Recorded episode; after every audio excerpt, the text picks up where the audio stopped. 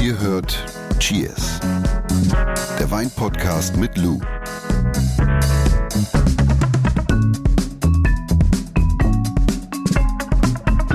Wie oft bist du eigentlich im Urlaub, Lou? Sehr selten. Wirklich. Weißt du, wenn man sich dein Instagram-Profil anguckt, hat man das Gefühl, du bist nur im Urlaub. Aber das ist halt Arbeit. Das ist dich, ne? wirklich Arbeit und das ist auch super anstrengend. Die Leute haben gar keine Vorstellung davon. Die was, Leute, so wie ich. Ja, genau. Was es eigentlich bedeutet, jeden Morgen um 4 Uhr aufzustehen, um irgendwelche Sunset-Bilder, äh, Sunrise-Bilder zu machen mit Gegenlicht, Stimmung und hast du nicht gesehen. Und äh, ich trinke da ja auch, ich kann ja auch gar nichts trinken, muss ja immer klar im Kopf bleiben. Das Ja. ist echt, das ist echt nicht cool. Aber die Leute, die um vier in die Backstube gehen, die haben schon eine Ahnung, wie das ist, morgens aufzustehen, um arbeiten zu gehen. Nein, aber du hast ja gefragt, das sieht aus wie Urlaub, aber es ist tatsächlich kein Urlaub. Hm. Ja, Und wie oft bist du im Urlaub? Selten, was heißt das? zweimal im Jahr. Wirklich? Mhm. Mehr nicht? Und machst du dann auch richtig Abstinenz und schaltest alles aus? Ich war jetzt in Österreich im Urlaub Ja. und eine Woche habe ich gearbeitet und eigentlich wollten wir zwei Wochen Urlaub machen und das war richtig äh, doof dann auch. Und dann habe ich aber gesagt, ich mache jetzt einfach zwei Wochen gar nichts an so sozialen Medien und das hat richtig gut funktioniert und man muss sich dann auch so, weiß ich nicht, das irgendwie sich so ein bisschen frei machen vom Kopf her. Weil sonst läufst du ja amok, dann hast du, weil du läufst da durch die Gegend und du könntest permanent Content produzieren. Ich laufe immer nur mit meiner Kamera wie so eine Irre durch die Gegend und denke mir so, ey, jetzt kann ich da ein Foto machen, dann kann ich ein Video, Video machen und das Licht ist jetzt aber auch gerade so schön und du kommst halt nicht runter. Ja. Und du so, okay, cool. Und ich so, Hartes Leben, Lou. Hartes Leben. wir wollen heute ein bisschen über Urlaub sprechen. Also zumindest geht's heute nach Südtirol, ne? Südtirol. War ich auch schon mal. Ja, mit einem Freund. ja, haben uns einen Roller geliehen, eine Woche. Habe ich, glaube ich, schon mal erzählt. Wir sind von Hotel zu Hotel gefahren oder wir hatten drei, nee, drei Bleiben hatten wir, glaube ich. Und ich war so inmitten des, des Weins. Das war so das Dreieck Meran, Bozen, Brixen. Ja, ja. So. Oh, Brix ist auch sehr schön. Pass auf, aber der trinkt kein Wein, der Burschi. Das war das so langweilig. Ich saß das dann immer das- das abends, wirklich wir haben dann noch eine Cola zusammengeschlürft auf der Terrasse. Und Mit dann bin ich Rotwein? irgendwie, dann, nee, dann bin ich auf mein Zimmer und, und dann habe ich halt da. so, ich wow. so, ich so Ja, ja, habe da halt meine Flasche geöffnet und dann saß ich allein vor einem Glaser. Ja. Aber Nee, ist schön, oder? ja, super schön. Das, das Tolle war, wir, es war warm, Mhm. so. Und trotzdem hattest du irgendwie diese Berge und auch so diese noch so Schneekoppen. Ist so dieses alpin-mediterrane Klima, was für viele Leute halt so Magnet ist, weil Deutsch wird gesprochen, ne? Es hat so diese, Deutsch wird gesprochen, dann hast du aber so ein bisschen schon italienischen Singsang und ja, ich glaube, das ist so das, was die Leute fasziniert. Weißt du, was jetzt fehlt bei so einem netten Talk? Der Wein der Woche.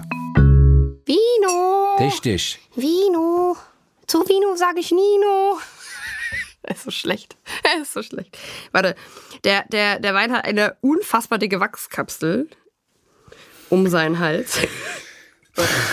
um seinen Hals. Wir müssen das wirklich eben, als, als wir die Flasche das erste Mal gesehen haben, warst du richtig beeindruckt. Was ist denn das für ein, wie hast du gesagt, Geschoss, ne? Ja, weil, also guck dir doch mal an. Hey, musst du nicht mit dem Messer vorher eine Ritze machen? Ich muss gar nichts, Jonas. Ich muss du? gar nichts. Ich bin jetzt hier Offroad Hey, unterwegs. das ist ja lustig. Guck mal. Ich hätte jetzt immer gedacht, dass man so eine Wachskapsel erstmal an der Seite, wenn ihr sehen könnt, wie diese Ja, Frau mal diese sprechen, Flasche ob- öffnet. Darf ich es aufnehmen? Können wir mal darüber sprechen, ob wir das auch irgendwie äh, im Video, so, so wir können Also das Video will, will man nicht im Video sehen, was da gerade passiert. Ich mache das immer so. Hier, da, das ist wie vor diesem komischen Käse in der Wachskapsel. Ja. Schau mal, also ich mache das tatsächlich immer so. Ich bohre einfach durch die Kapsel. Es ist super sauber geöffnet. Also durch die Wachskapsel. Hallo, es ist nix im Wein. Ganz oft, es kommt ja auch immer auf die Qualität des Wachs an. Ganz oft hast du auch Wachs, der bröckelt dann und bricht auseinander und dann gibt es halt eben Wachs, der lässt sich super ist sauber öffnen. Und ich mache das immer so, weil du, also, ach, weißt du was, Jonas, mach mal, also, nee, echt. Ich aviniere erstmal eine Runde. Das hast du mir alles beigebracht. So eine Comedy-Show so, das kommt so zurück alles. Hast du schon mal zu Hause gemacht? Ah, du. Total. Ich aviniere erstmal eine Hä? Runde. Jedes Mal, wenn ich von einer Folge nach Hause komme, lernen Menschen um mich herum neue Dinge. So, wir haben, was haben wir im Glas, Jonas? Wir Habe ich jetzt noch einen- viele Freunde oder nicht mehr? Was glaubst du? Wir haben den äh, Primitivo von Via al Castello im Glas aus dem Jahr 2020. Mhm. Ich möchte an dieser Stelle auch nochmal auf unsere Folge verweisen, auf die Folge 8, in der wir ausführlich über das Thema Primitivo sprechen. Das habe ich aber ganz toll hier anmoderiert, finde ich. Absolut. Und wenn man die Temperatur des Weines jetzt gerade so fühlt, dann möchte ich darauf nochmal hinweisen, dass man gerade in diesen Sommermonaten auch den roten durchaus ein bisschen Geil. ankühlen Wir haben kann. Sommer und wir moderieren jetzt einfach jeden roten Wein so an. Übrigens, bitte einfach ein bisschen temperierter trinken. Dankeschön. Ah, herrlich. gut. Ja, also Für alle, die die Folge noch nicht gehört haben, so viel vorab, äh, Synonyme sind zum Beispiel Zinfandel oder Tribidrak, weil diese Rebsorte ihren Ursprung in Kroatien hat. Mhm. Ja, vollmundige und fruchtige Rotweine entstehen aus Primitivo. Ich glaube, so viel muss ich gar nicht zu Primitivo sagen. Und es ist der People-Pleaser. Jeder hat ein Fläschchen Primitivo in der Einkaufstasche Oder zu Hause. oder zu Hause. Meine, meine Tante trinkt den auch super gern. Habe ich, glaube ich, in der Folge eh schon erwähnt. Das ist ihr Kaminwein. Aber du hast recht, das ist so ein Pleaser, ne? Mhm. Damit kann man wirklich viele Menschen glücklich machen. Chris, hast du nicht große Probleme, wenn du sowas auf den Tisch stellst? Du, aber ganz im Ernst, weil wir gerade Sommer und so, ich habe Kamin gerade gesagt, aber äh, äh, Sommer ist es, kannst auch super zum Barbecue. Oder? Ja. Leicht gekühlt zum Barbecue. Ja. Läuft. Super. Mal, haben wir schon angestoßen? Sind wir fertig? Nee. Nee, aber ich Ach so. soll noch Cheers sagen. So, jetzt geht es los. Apropos Cheers, wir freuen uns natürlich, kann ich jetzt im Vorwege schon mal sagen, über Bewertungen. Also fünf Sterne sind herzlich willkommen und Fragen empfangen wir über alle Kanäle, die offen sind. Also Instagram zum Beispiel, da sind wir mit Cheers auch dabei. Yes. Ihr könnt was in die Kommis schreiben ähm, oder fünf Sterne. Oder, oder einfach fünf Sterne geben. Five Stars. Ich habe eben schon angefangen. Meran, Bozen. Brixen. Was fasziniert dich denn an Südtirol? Südtirol. Ich habe in Südtirol gelebt. Also, was heißt gelebt? Also, ich habe da ein Auslandssemester gemacht, aber ich war in total sechs Monate dort. Und ich habe in Magreit gewohnt, in so einem richtig schönen Gaff mit, keine Ahnung, ich glaube noch nicht mal 200 Einwohnern. Und was mich an Südtirol so fasziniert, ist ja dieses alpin-mediterrane Klima. Du fährst da rein, du hast links, also wenn du jetzt die Südtiroler Weinstraße zum Beispiel äh, lang fährst, hast du links und rechts dieses Rebenmeer. Du hast oben weiß gepuderte Gipfel, unten hast du Palmen, ne, die Zypressen, die da stehen und dann hast du diese kristallblauen Seen, die teilweise schon so türkis sind. Also das ist so, das und ist klar, also ich spreche Italienisch, aber du, es wird Deutsch gesprochen, aber man hat trotzdem schon diesen italienischen Singsang, wie eben schon Ein bisschen. Ciao, Belle. Ja, ja, ein bisschen, genau. Und das ist natürlich echt, äh, und du hast natürlich die Städte. Du hast Meran, das ist eher so diese Kultur, so kulturell, also diese, diese Sissi-Stadt, sage ich jetzt mal. Dann hast du Bozen, das schon sehr italienisch ist, finde ich. Und dann hast du halt aber eben auch so Dinge wie Brixen. Und wenn du keinen Bock mehr hast auf Südtirol, dann fährst du einfach raus Richtung Trento. Das grenzt dir direkt an. Dann kannst du nach Trentino fahren in die Stadt. Da war ich immer ganz oft, weil da nur Italienisch oft plötzlich nur noch gesprochen wird. Also das ist schon sehr, man, man ist schnell dort von München und das hat schon einen coolen Vibe. Und ich glaube, es lohnt sich auch wirklich ein bisschen zu reisen. Also das Ja, habe ich gemerkt. genau. Wir waren mit Ja. Mhm. unseren Motorrollern äh, unterwegs. Gut, da haben wir dann jetzt nicht 40, 50 Kilometer abgerissen, aber es Ja, reicht auch gut, schon so aber- Mhm. 15 Kilometer zu fahren irgendwie. Auf jeden das Fall. macht schon, äh, macht schon Sinn. Aber wenn du ein halbes Jahr da gelebt hast, wie sind denn die Menschen da so? Also ich habe damals zu meinem Chef gesagt, also ich habe das sehr genossen, dort zu leben, war aber auch ehrlich gesagt froh, als ich wieder weggezogen bin, weil Urlaub machen und leben in Südtirol, das sind zwei verschiedene Paar Schuhe.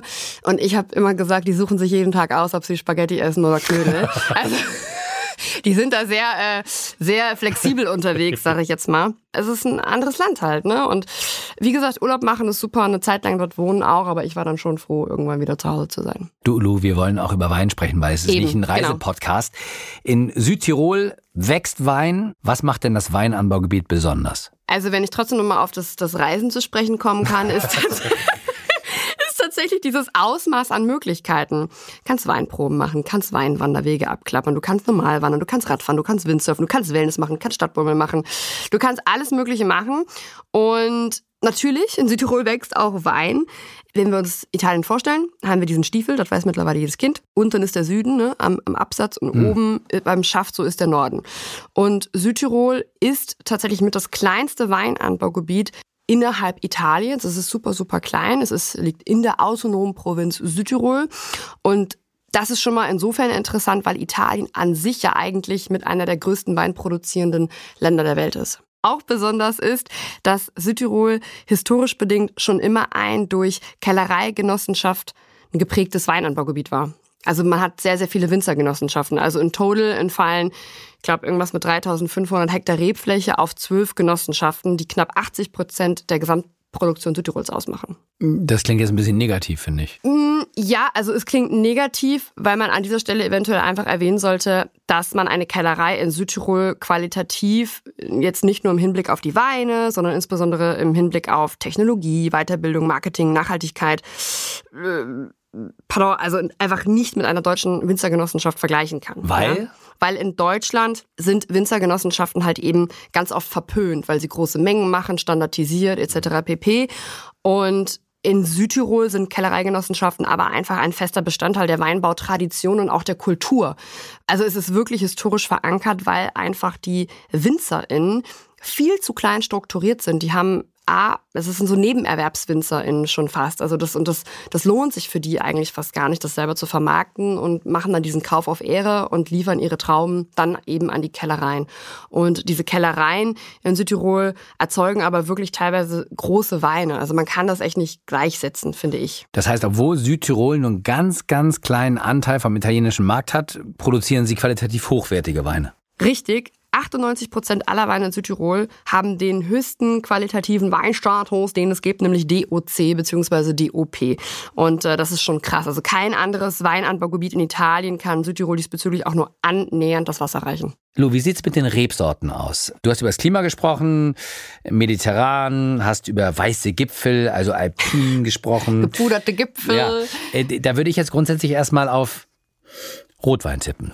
Mhm. Ja, ich würde so sagen 50-50. Also 50 Prozent so Weißwein, 50, also offiziell sind es 60 Prozent Weißwein.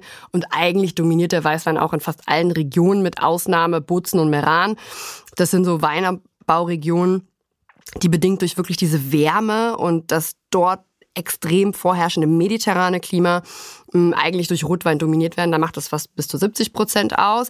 Und wenn du mal im Sommer nach Bozen reinfährst, das ist wie ein Kessel. Da steht wirklich die Hitze. Also die, die Temperaturen in Bozen sind ganz andere und auch in Meran, als wenn du jetzt an der Südtiroler Weinstraße langfährst, zum Beispiel. Also deswegen da eher Rotwein. Und zu den Top-Weißweinsorten, um da jetzt nochmal zurückzuspulen, gehören in absteigender Reihenfolge Pinot Grigio, Kennst du äh, hier unter Grauburgunder in Deutschland, ne? haben wir schon mal gehabt. Gewürztraminer und Weißburgunder. Und bei Rotwein steht so der Fanatsch, aus dem wirklich geniale Feschbarweine gekeltert werden. Das erinnere ich noch, wenn wir zurückgekommen sind von unseren Rollerausflügen, ne, im Hotel stand schon alles mhm, bereit. Da stand schon alles bereit. Ja, Feschbahn oder generell das Feschbar ist in Südtirol die Marende.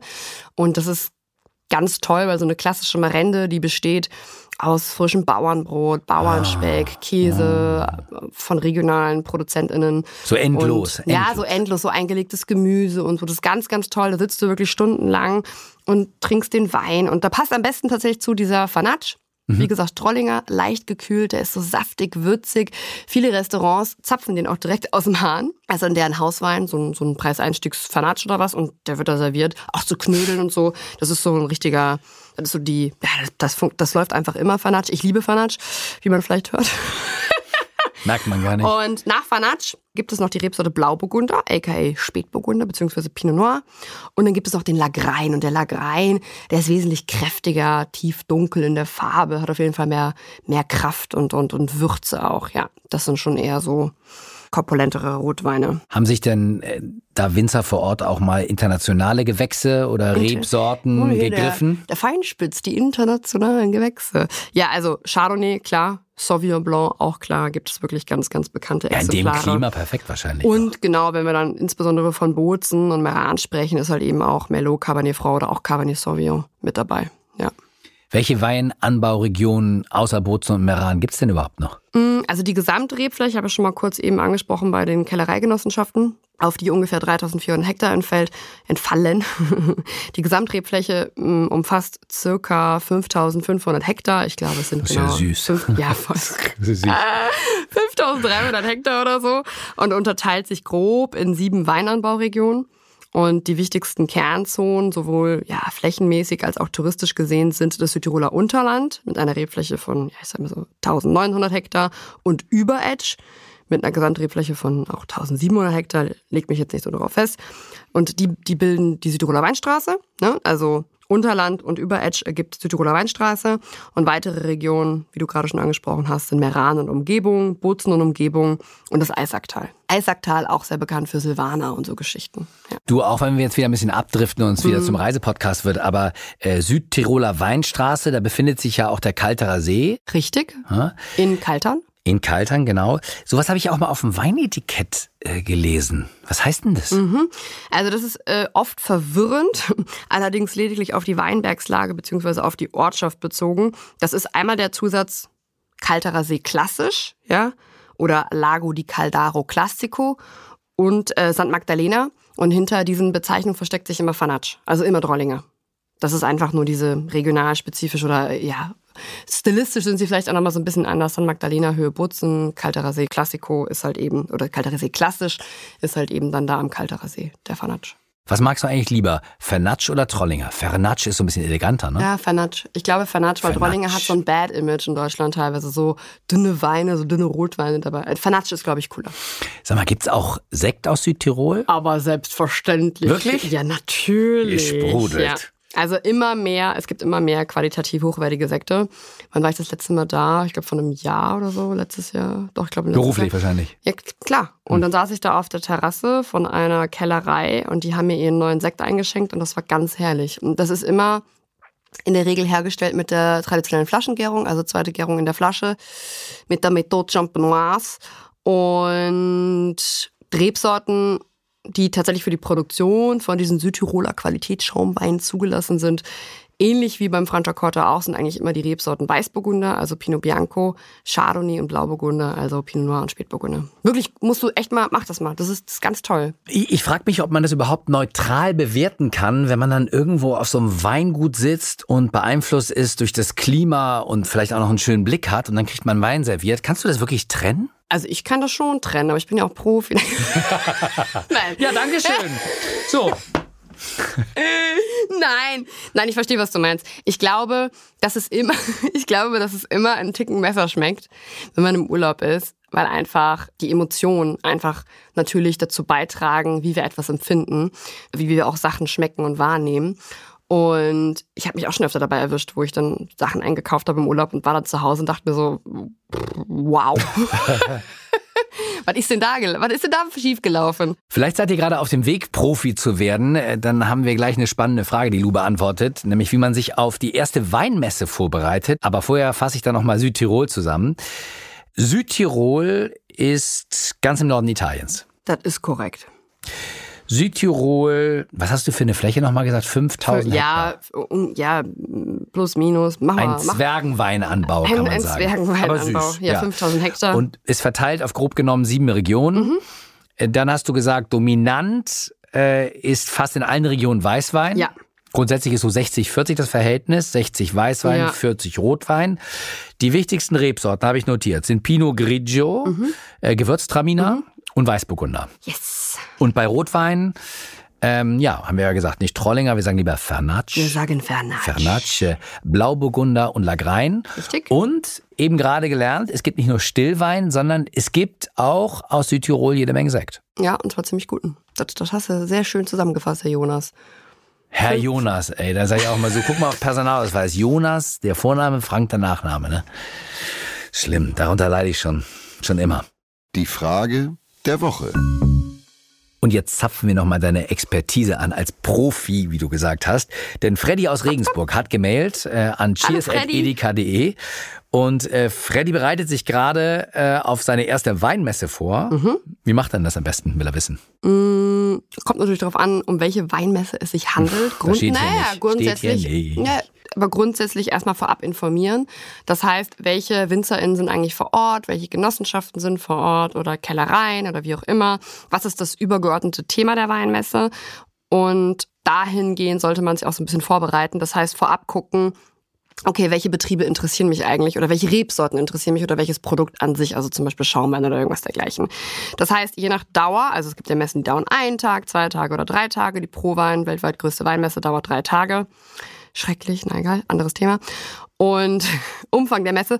Das heißt, man sollte sich maximal, ich würde jetzt mal sagen, wie gesagt, je nach Dauer und Umfang der Messe, auf drei Themen beschränken. Also zum Beispiel, wenn ich weiß, ich gehe auf die Prowein, dann sage ich, okay, cool, ich möchte dieses Jahr Kalifornien näher kennen oder generell eventuell Übersee.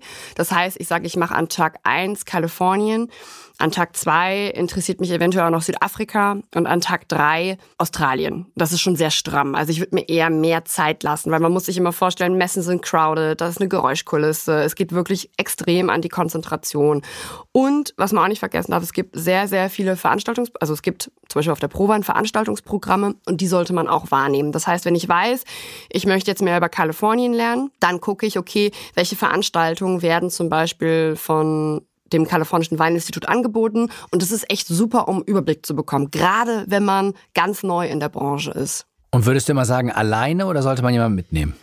Wenn derjenige oder diejenige die gleichen Interessen hat und hat, die gleichen Interessen hat und tatsächlich auch dieses Thema abarbeiten möchte, dann macht es schon Bock zu zweit, weil man sich auch besser austauschen kann. Es bringt aber nichts, wenn ich jetzt zum Beispiel mit meinem Partner auf der Weinmesse bin und er will ganz, ganz, er will überall nur Handshake machen und ich sage, nee, ich bin jetzt aber hier, um zu verkosten und wirklich was mitzunehmen, dann trennen wir uns immer hm. und ich gehe dann alleine. Hm.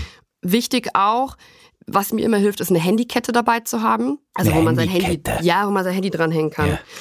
Äh, eine App vielleicht auch zu haben, wo man die verkosteten Weine abspeichern kann. Warum denn eine Handykette? Das ja, weil in der, guck mal, du hast immer einen, einen Verkostungskatalog oder ein Verkostungsblatt oder irgendwas dergleichen Veranstaltungsprogramm in der Hand. Du hast dein Weinglas in der Hand und wenn du Pech hast, hast du dann auch deinen Spucker. Aber ich habe eine Hosentasche. Ja, ich finde das praktischer, muss so. ich ganz ehrlich ja, okay. sagen, weil du schneller Fotos das, machen kannst und einfach fallen lassen kannst. Aber das kontrollieren sie nicht am Eingang von den Messen, ob man eine nein, Handykette dabei hat. Nein, gegebenenfalls sollte man was zum Schreiben dabei haben. Ja. Ja, du lachst. Mach das mal. Äh, ich habe immer eigenes Wasser dabei. Und Warum? Weil es linksdrehend ist, oder was? Nein, weil ich habe einfach meine Handtasche, da ist Wasser drin, da ist was zum Schreiben drin, da ist mein Handy drin, da ist sogar eine Powerbank drin. Gerade bei so großen Messen, ja. weißt du, was das für eine Herausforderung ist, das alles zu managen. Und richtiger Pro-Tipp, eigenen Spucker dabei haben. Am besten diese großen Pappbecher, die man auch bei sehr bekannten Fastfood-Ketten bekommt. Da ah. kannst du dann ah. selber reinspucken und in der Mitte der Gänge von den Weinmesse gibt es immer äh, so große Spucke, da kannst du es dann reinlernen. Weil es gibt nichts Schlimmeres, als Wirklich, hör mir zu. Nein, nein, darum geht's nicht. Es gibt Messen, die sind so crowded, da kommst du mit deinem vollen Mund nicht an den Spucker, oh. der bei den WinzerInnen am Tisch steht. Was machst du dann? Deswegen habe ich immer meinen eigenen Spucker dabei und leer den einfach in der Mitte. Oh. Das ist der absolute Pro-Tipp, wirklich. Ja? Das mach, mach, das mal, du wirst mir danken. Lifehacks mit Lou Schmidt, ja. meine Damen und Herren. Aber Vorbereitung, Vorbereitung, Vorbereitung. Und nicht alles auf einmal machen wollen. Vorbereitung und Struktur, ganz, ganz wichtig, wenn ihr eure erste Weinmesse besucht. Ja und wenn ihr noch weitere Fragen habt, dann äh, mailt an cheers.edeka.de. Und Spucker nicht vergessen. Ah, In diesem Sinne. War schön mit dir. Ja. Du. Herrlich. Aber jetzt haben wir noch ein bisschen Zeit. Können wir noch Festbahn gehen? Oh, das fände ich jetzt ganz herrlich, du. Schau mal, Cheers. was auf der Reeperbahn gibt. Die Wodka-Bombe. Dieser Podcast wird euch präsentiert von Edeka. Wir lieben Lebensmittel.